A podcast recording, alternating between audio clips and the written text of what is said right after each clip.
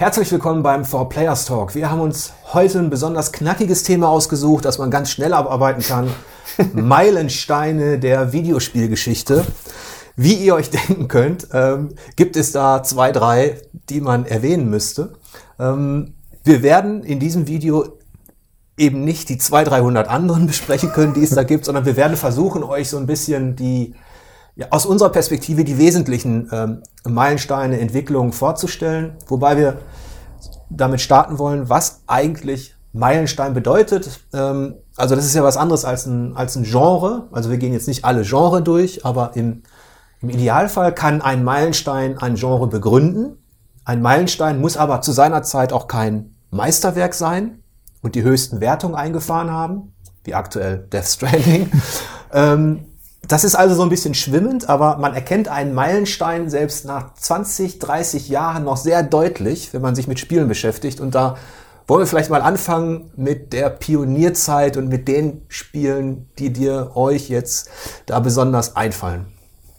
Ja, also man könnte natürlich ähm, sehr, sehr weit zurückgehen und äh, Pong als Beispiel nennen, was eigentlich äh, den Grundstein für Sportspiele gelegt hat, weil Pong ist ja nichts anderes als digitales Tennis ohne Netz, wenn man es äh, ganz grob natürlich. unterbricht. Aber ähm, es gab gerade in den 80ern natürlich sehr, sehr viele äh, Vorreiter, die quasi Neuland betreten haben. Da war es ja noch einfach, was Neues zu machen. Ja, genau. Da war jedes neue Spiel fast begründete neues ja. Genre. Ja, genau. Und ähm, was natürlich auf jeden Fall immer genannt werden muss, ist Super Mario Brothers der, der Grundstein für Jump and Runs, wie wir sie heute noch kennen. Da sieht man auch, wie, wie krass dieser Einfluss und diese Idee war, mhm. weil vom Konzept her hat sich bis heute so viel gar nicht geändert. Bis auf die Tatsache, dass mittlerweile auch viel in, äh, in 3D-Welten stattfindet. Aber dieses klassische 2D Jump and Run ist heute eigentlich nichts anderes als ein Super Mario mit besserer Grafik. Hüpfen, springen über ja. Abgründe vielleicht noch irgendwelche Köpfe drauf. Auf Gegner drauf. Auf genau. Gegner drauf. Genau. Richtig, ja. ja. Also diese, diese, diese einfachste Akrobatik, die hat sich bis heute, hat die, hat die ihre Faszination nicht verloren. Wenn man jetzt mal die Verkaufszahlen weglässt, da ist natürlich schon einiges äh, passiert. Aber ähm, was würde euch noch einfallen, so aus der Pionierzeit? Also mir fallen ein paar Spiele ein, die auf jeden Fall geholfen haben, das, ähm, das kulturelle Gedächtnis irgendwie mit Bildern zu füllen.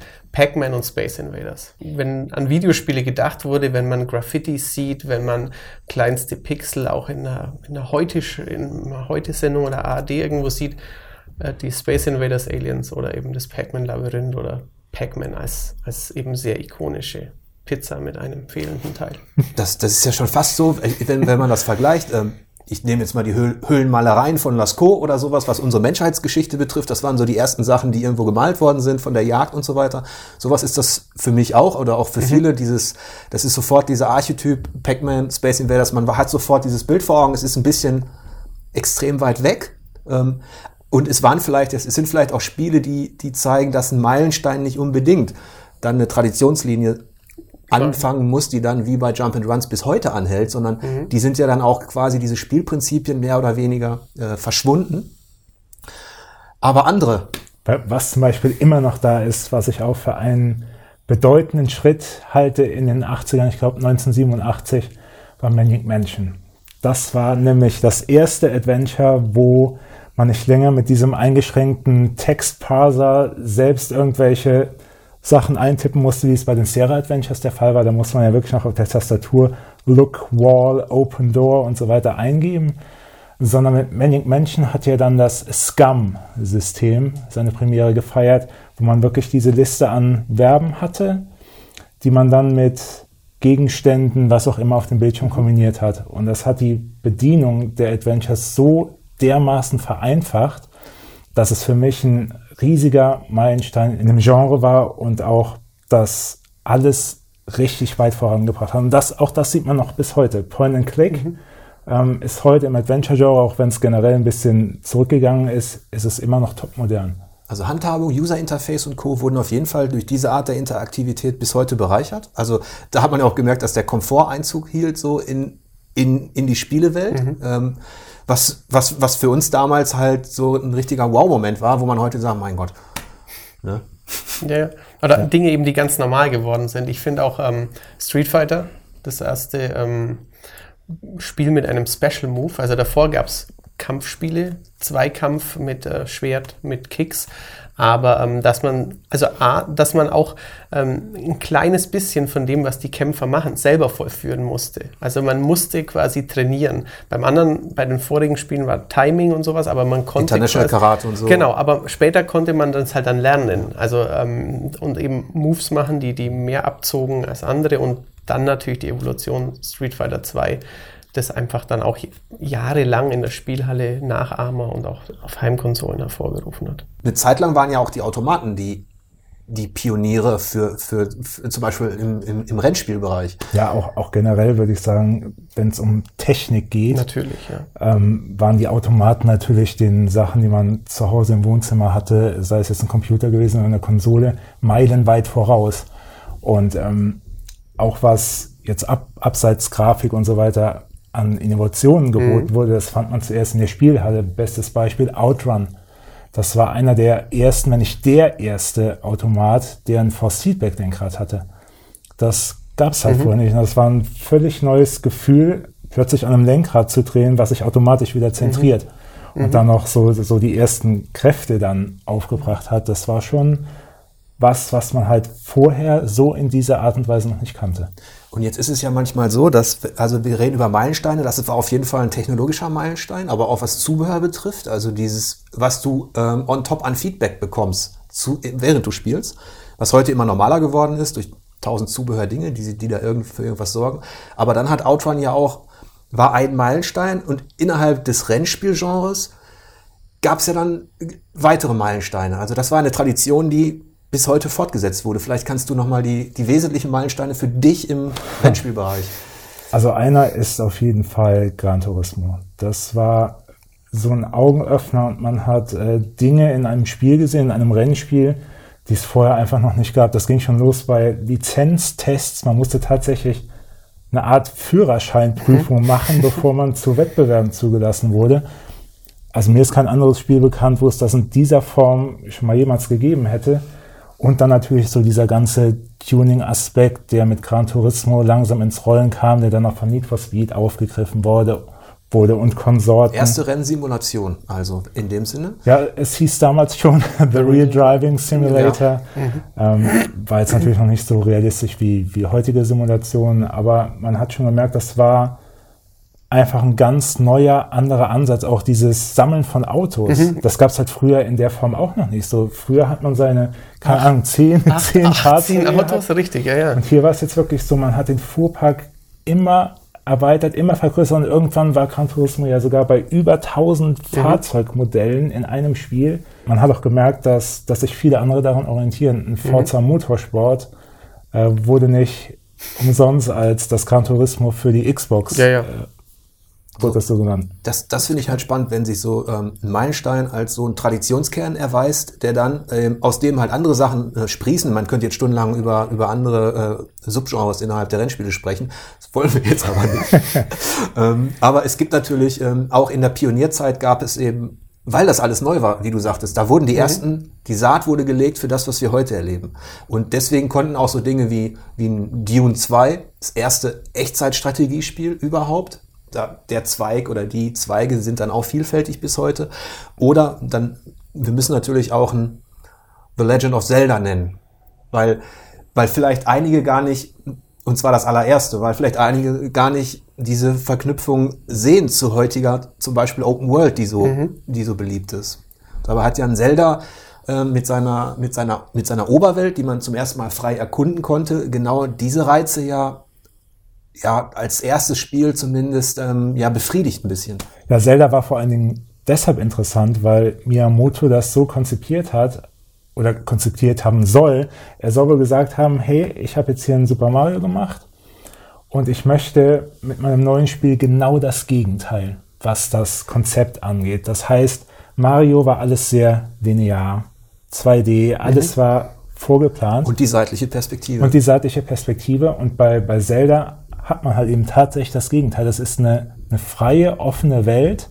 Ähm, der Held kann sich frei bewegen, Entscheidungen treffen. Und es ist total faszinierend, dass dieser einfache Gedanke für diesen, Ja. ja, ähm, ja für, die, für, fürs Spieldesign revolutionären Schritt gesorgt hat, der ja. dann auch noch ein paar andere Früchte Richtig. getragen hat. Das Stichwort Open World ist ja dann, per Zelda ist es natürlich noch recht ähm, beschränkt und ähm, die ersten Grand Theft Autos hatten das ja auch, aber das ist ja zufälligerweise auch die Perspektive von Zelda von oben. Aber für mich war dann, ähm, also nicht nur für mich persönlich, sondern viele, für viele Millionen andere Spieler auch ähm, GTA 3, weil man da zum ersten Mal das Gefühl hatte, finde ich, dass man in dieser Welt war und nicht zwingend tun musste, was die nächste Mission einem vorgeschrieben hat. Ich hätte natürlich in dem Contra auch wo stehen bleiben können und warten, bis neue Gegner kommen, aber das war langweilig. Und da ist nichts passiert.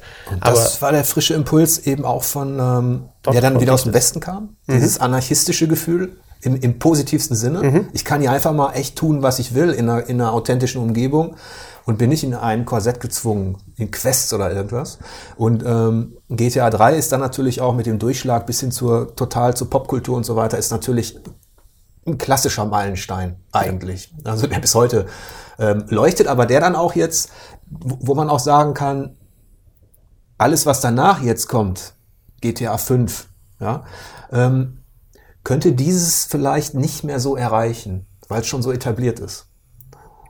Oder? Also es verfeinert, es macht es alles ja. noch größer. Ein Just Cause lässt dich noch viel mehr rumfliegen. Ein Zelda lässt ja. dich Berge hochklettern. Ein Witcher kannst du im Pferd und so, aber wir, wir könnten natürlich in diesem Talk auch auf Meilensteine der, der KI, der Technik, ähm, der, der Interaktion noch weiter eingehen. Nur dafür haben wir wahrscheinlich viel zu wenig Zeit. Deswegen versuchen wir, ähm, versuchen wir uns ein bisschen auf ja, einige wesentliche durchaus auch teilweise Traditionslinien zu konzentrieren, in denen Meilensteine zu definieren sind. Und ähm, fällt euch noch was ein aus, aus anderen Genres, wo ihr jetzt sagen würdet, das ist auf jeden Fall für mich ein Meilenstein, der bis heute leuchtet oder der bis heute erkennbar ist. Und also ganz klar ist äh, Wolfenstein 3D. Wenn man das einfach einen Screenshot sieht, es mit einem heutigen Call of Duty noch ziemlich viel gemein hat. Man sieht das Geschehen aus der Ego-Perspektive und man hat eine riesige Knarre. Die Geburt des Shooters.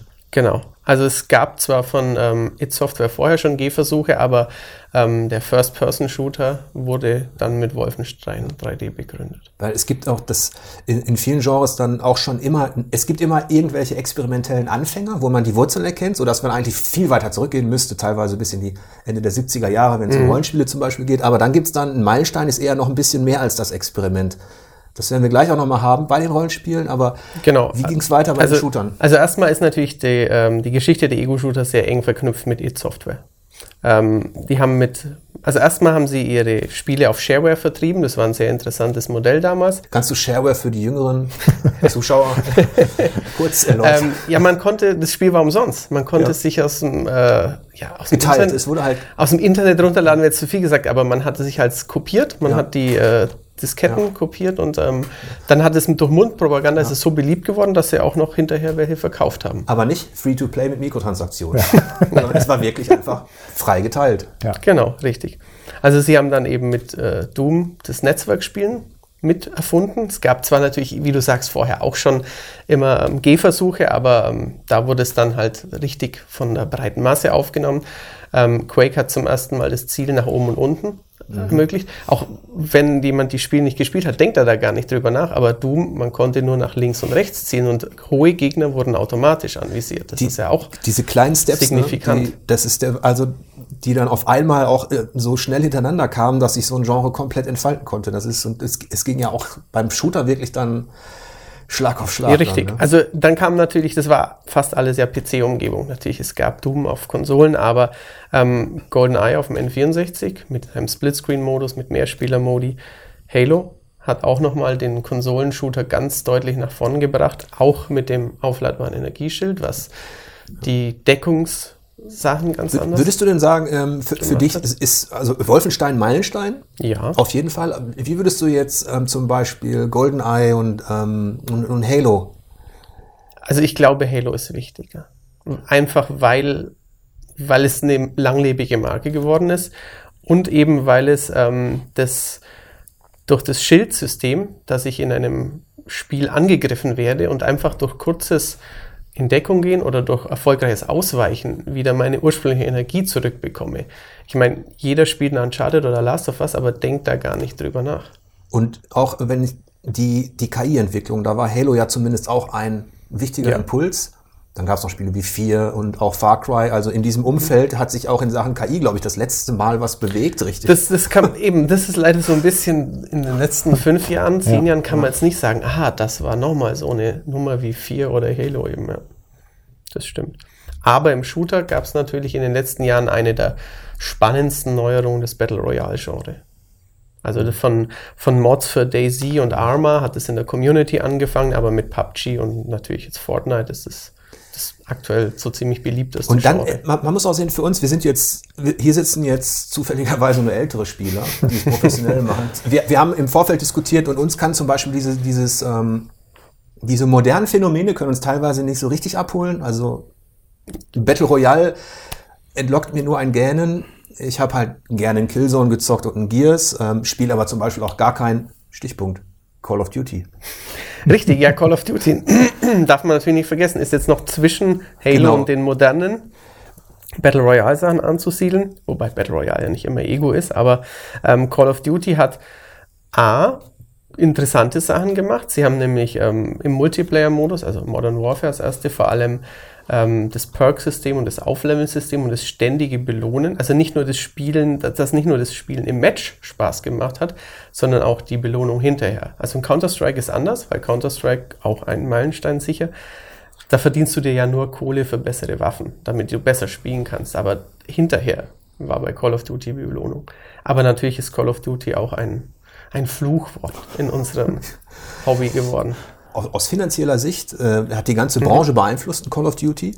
Ähm, ein GTA auch, aber ein Call of Duty hat dann auch dafür gesorgt, dass das, es ist ja so, dass innerhalb der Spielentwicklung, des Spieldesigns alle Studios davon leben, dass man Vorhandenes möglichst kreativ weiterverwertet, teilweise kopiert in ein anderes Szenario rein. Und Call of Duty hatte so eine Strahlkraft mit seinen Verkaufserfolgen in den USA, dass es auch ein anderes Genre äh, beeinflusst hat.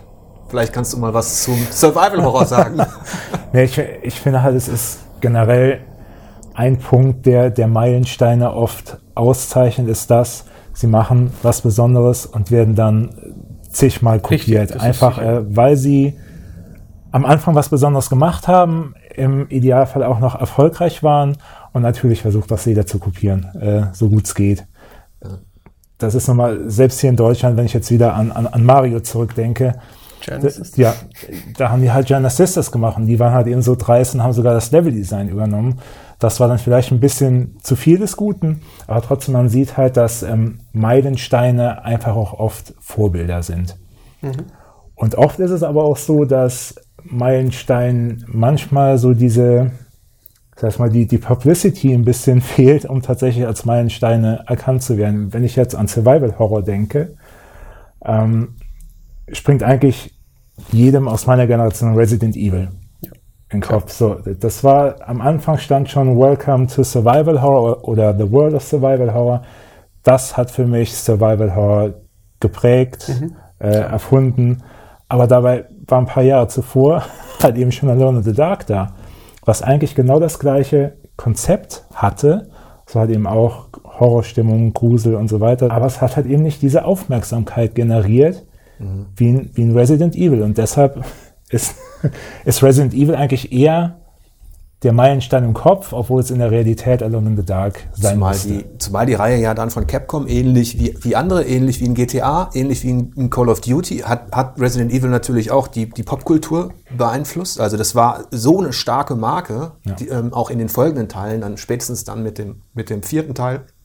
Ähm, aber dann hat man auch gesehen, dann hat sich dieses, die, die, aus diesem Meilenstein entwickelte sich dann aber auch eine, äh, etwas anderes. Also ähm, durch den Einfluss von Call of Duty, und das hat, hat ja auch Capcom selbst bestätigt, hat man versucht, dieses Shooter-Gefühl hineinzubringen in die Serie und hat dadurch den, den ehemaligen Meilenstein des Survival Horrors, hat man dadurch natürlich ein bisschen entwässert, in, weil zumindest dann der harte Kern, der diese Tradition mag, die so einen Meilenstein auszeichnet, nicht mehr so ganz zufrieden war, obwohl wir sagen der harte Kern, wir reden immer von aus unserer Perspektive der Spieletester, der Redakteure. Guckst du auf die Verkaufszahlen?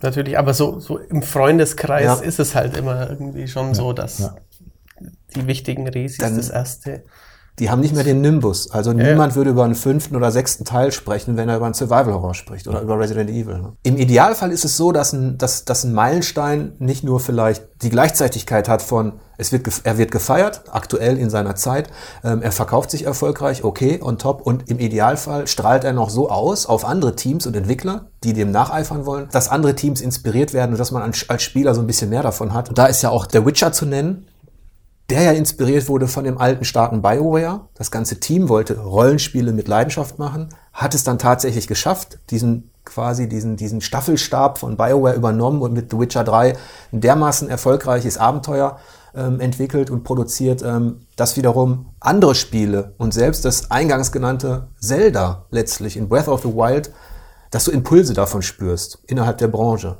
Überhaupt haben wir jetzt noch gar nicht über Rollenspiele gesprochen. Da gibt's auch einen, einen sehr interessanten Strang. Also wenn man zurückdenkt an das erste Ultima, das ja ein westliches, mhm. westliches Spiel ist, ein westliches Rollenspiel, das zum ersten Mal gewisse Standards gesetzt hat ähm, in, in, in dieser Branche, die, die recht statisch noch war als Rollenspiel.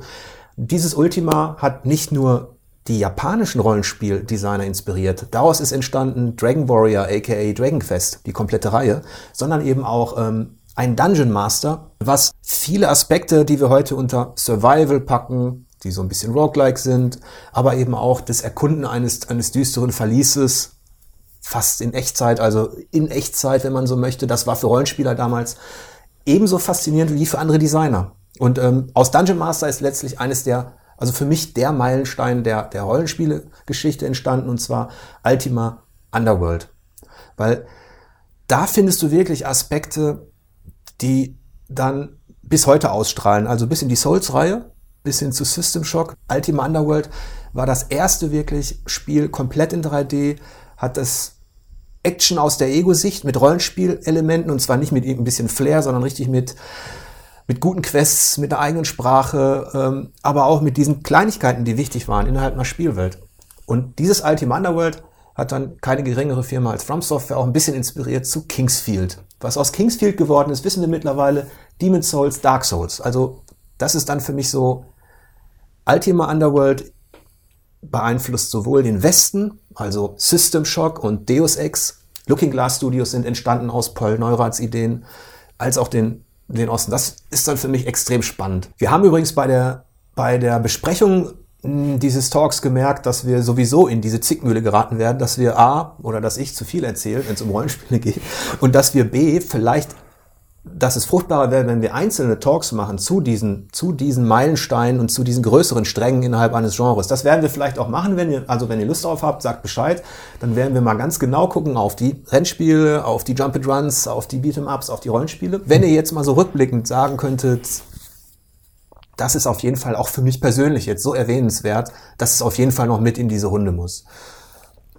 Also bei mir war es definitiv Metal Gear Solid leider nicht das erste Metal Gear. Ich hatte damals keinen MSX. Ich bin erst mit Metal Gear Solid ins äh, Stealth-Genre eingestiegen. Und ich weiß noch ganz genau, dass ich am Anfang überhaupt nicht damit klarkam. Ich meine, ich hatte da einen Spezialagenten, ich hatte Gegner, aber keine Waffe.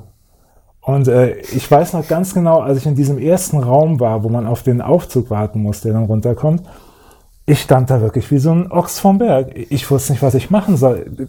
Verstecken. Mhm. Ich kam gar nicht erst auf die Idee, weil wenn man Spezialagent ist, dann, dann knallt man die Typen ab. Und das Ranschleichen und Erwürgen war irgendwie viel zu aufregend und viel zu schwer. Ähm, aber das war dann echt für mich so ein Moment, äh, das war ein komplett neues Erlebnis für mhm. mich. Wirklich dieses äh, Schleichen, Verstecken, auf Fußspuren achten, Gegner-KI studieren, auch dieser filmische Ansatz, den Kojima gewählt hat, auch kreative Bosskämpfe, das war wirklich ein Moment, wo ich sagen muss, äh, also persönlicher Meilenstein auf jeden Fall und zwar ein komplett neues Erlebnis. Ja. Und natürlich für mich noch äh, Portal und Portal 2.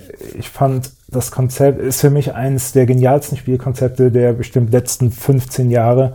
Allein auf die Idee zu kommen mit dieser äh, Portalkanone, das sieht ja auf den ersten Blick aus wie ein Shooter und ist dann ein total geniales Rätselspiel mit äh, kreativen Puzzles, der Humor stimmt, mit Clayders im Hintergrund.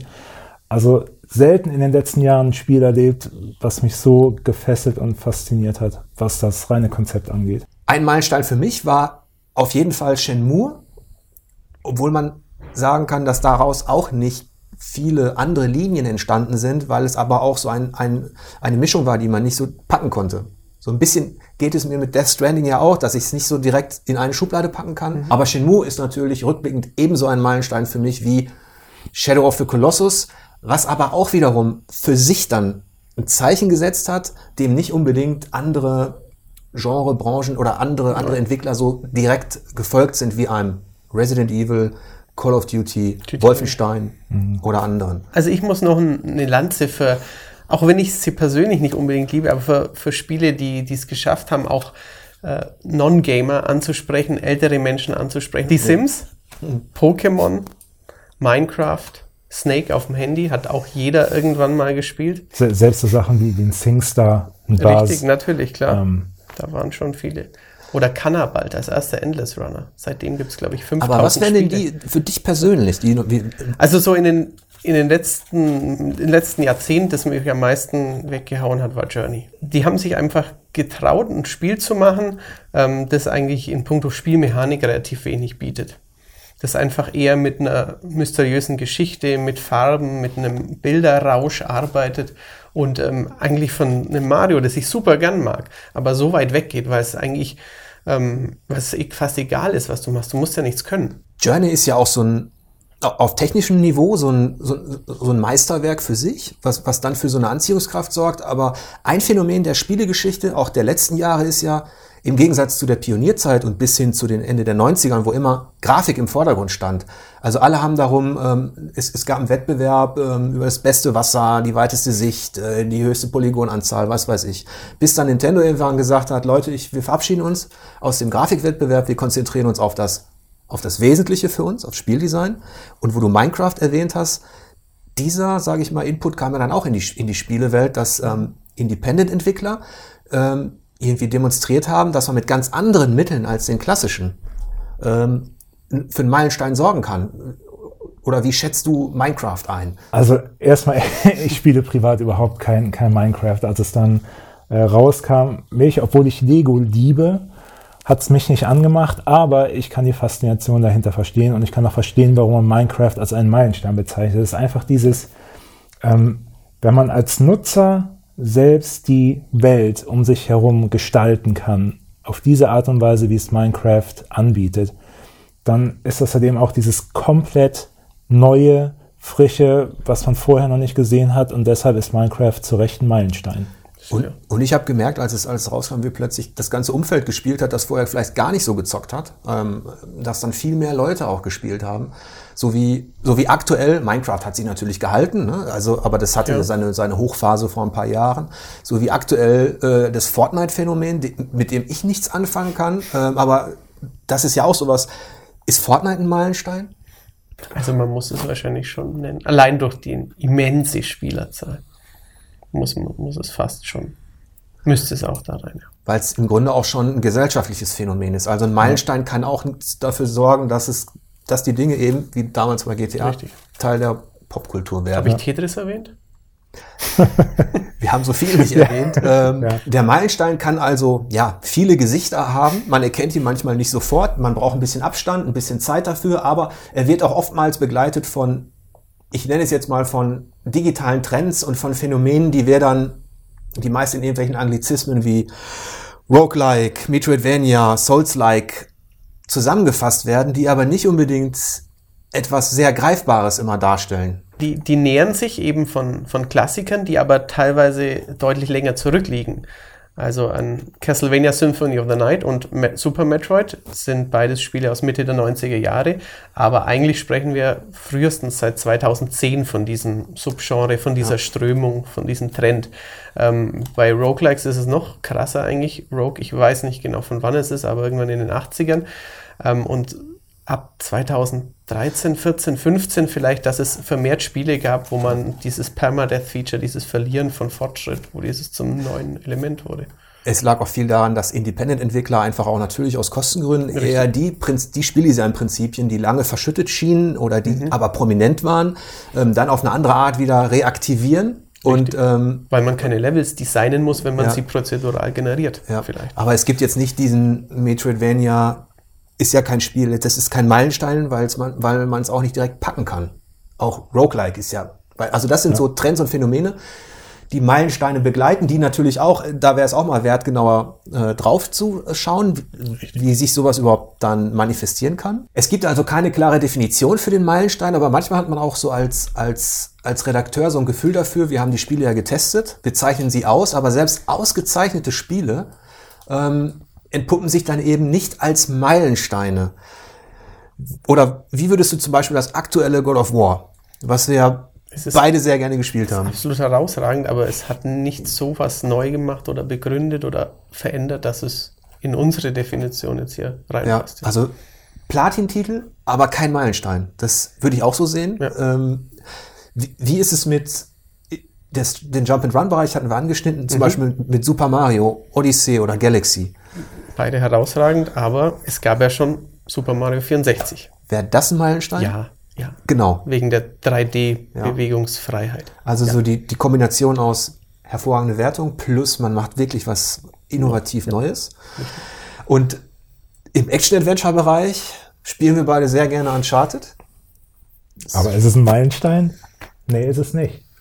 Weil es halt schon in den 90ern unter anderem ein Tomb Raider gab, was den Weg geebnet hat, im Prinzip für Uncharted damals auch was Neues war, weil man diese Kombination aus Kampf, Action, Erkundung, Klettern, Akrobatik kannte man halt eben noch nicht so. Äh, und nicht zu vergessen Lara Croft als weibliche Heldin. Es hatte viel mehr Strahlkraft in die Popkultur Ja, hinein. Das ja. Ärzte-Video Ja. und alles. Tomb Raider ist definitiv der Meilenstein und Uncharted ist in dem Sinne dann keiner mehr, selbst wenn wir ihn mit Platin gefeiert haben oder mit Gold.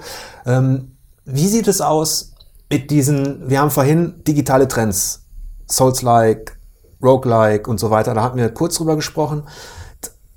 Das ist ja auch so etwas, das gab es damals schon, wenn Spiele, wie jetzt, ich nehme jetzt mal ein Diablo als Action-Rollenspiel, und dann sorgen diese ja manchmal auch dafür, dass sich, ähm, dass sich die Spielewelt so ein bisschen polarisiert. Das war zum Beispiel für den klassischen Rollenspieler war dieses Diablo eher Kloppmist. So habe ich es immer genannt. äh, weil du hast keine, keinen Anspruch gehabt, so von außen betrachtet zumindest, haus einfach drauf mit der Maus machen in düsteren Atmosphäre. Dann hast du aber gleichzeitig ähm, hat Diablo diese Nische besetzt und hat dann auch für zahlreiche andere Entwicklungen gesorgt.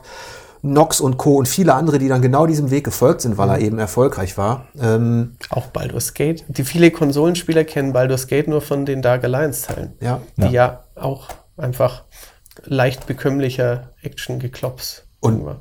Und dann trennen sich auf einmal so, dann hast du zwei Meilensteine. Dann hast du ein Diablo da und ein Baldur's Gate, das erste wirklich isometrische, epische Rollenspiel auf Grundlage der Dungeons and Dragons ähm, äh, Lizenzen.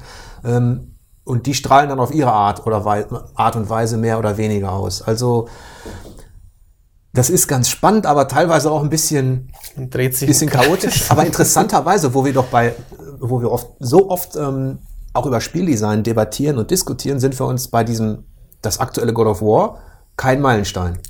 Uncharted kein Meilenstein. Bei manchen Dingen ist man sich dann, zumindest in dieser Redaktion, sehr schnell einig. Ja. Wobei es halt eben auch äh, schwieriger wird, dadurch überhaupt noch moderne Meilensteine Ja. zu erschaffen, weil es wurde einfach in den letzten 30, 40 Jahren äh, so viel ausprobiert, experimentiert, erfunden. Es gab so viele Meilensteine, dass es jetzt äh, doch zunehmend schwerer wird, wirklich nochmal so zu begeistern wie, wie früher. Auf der anderen Seite, VR Ja. ist äh, rein von der Wahrnehmung her ist das für mich ein ein Meilenstein, ein Technologischer, Meilenstein. systemischer. Das waren zwar alte Spielprinzipien, manchmal einfach nur Schießbudenshooter, aber dieses Erlebnis, Dass man sich genau, plötzlich so umgucken konnte, das war auch ein ja. Meilenstein der Spielgeschichte. Aber moderne Phänomene hattest du angesprochen. Es gibt ja schon Dinge wie, ich sag mal, auch wenn wir es jetzt nicht so intensiv, League of Legends oder solche Sachen, die dann auch in den E-Sports gegangen sind, komplett. Seht ihr da, wie seht ihr das? Ist der, ist der E-Sports ein Meilenstein als Phänomen oder Also der Titel StarCraft vermutlich ist einer, weil er den gerade in Korea dieses professionelle Spielen, Counter-Strike im E-Sports, die MOBAs, StarCraft ist definitiv ein Meilenstein, weil er sowohl für die klassischen Strategiespieler ähm, sehr relevant war, als auch der Türöffner für E-Sports war. Richtig, ja. Weil ich fast glaube, dass die, die E-Sport-Szene quasi ihre eigene Liste führen Natürlich, kann, was, ja. was Meilensteine einfach, äh, Meilensteine einfach angeht. Ähm, auch gemessen am Erfolg der einzelnen Titel, Langlebigkeit eben, Langlebigkeit genau, und so weiter. Aber um, um jetzt mal ganz aktuell zu werden, wir hatten jetzt gerade bei 4Players den Test zu Death Stranding. Da gab es im Vorfeld auch viel, ähm, äh, viele Debatten und Hideo Kojima meinte ja, er würde damit vielleicht ein neues Genre begründen. Ist Death Stranding ein Meilenstein? Und da würde ich einfach, ich habe es im Test gesagt, dass ich es noch nicht so sehe. Und ähm, meist erkennt man Meilensteine ja auch erst mit Abstand. Also wenn jetzt mal so drei bis fünf Jahre ins Land gezogen sind. Äh, manchmal geht schneller. Also bei Fortnite hat sich das ja explosionsartig entwickelt.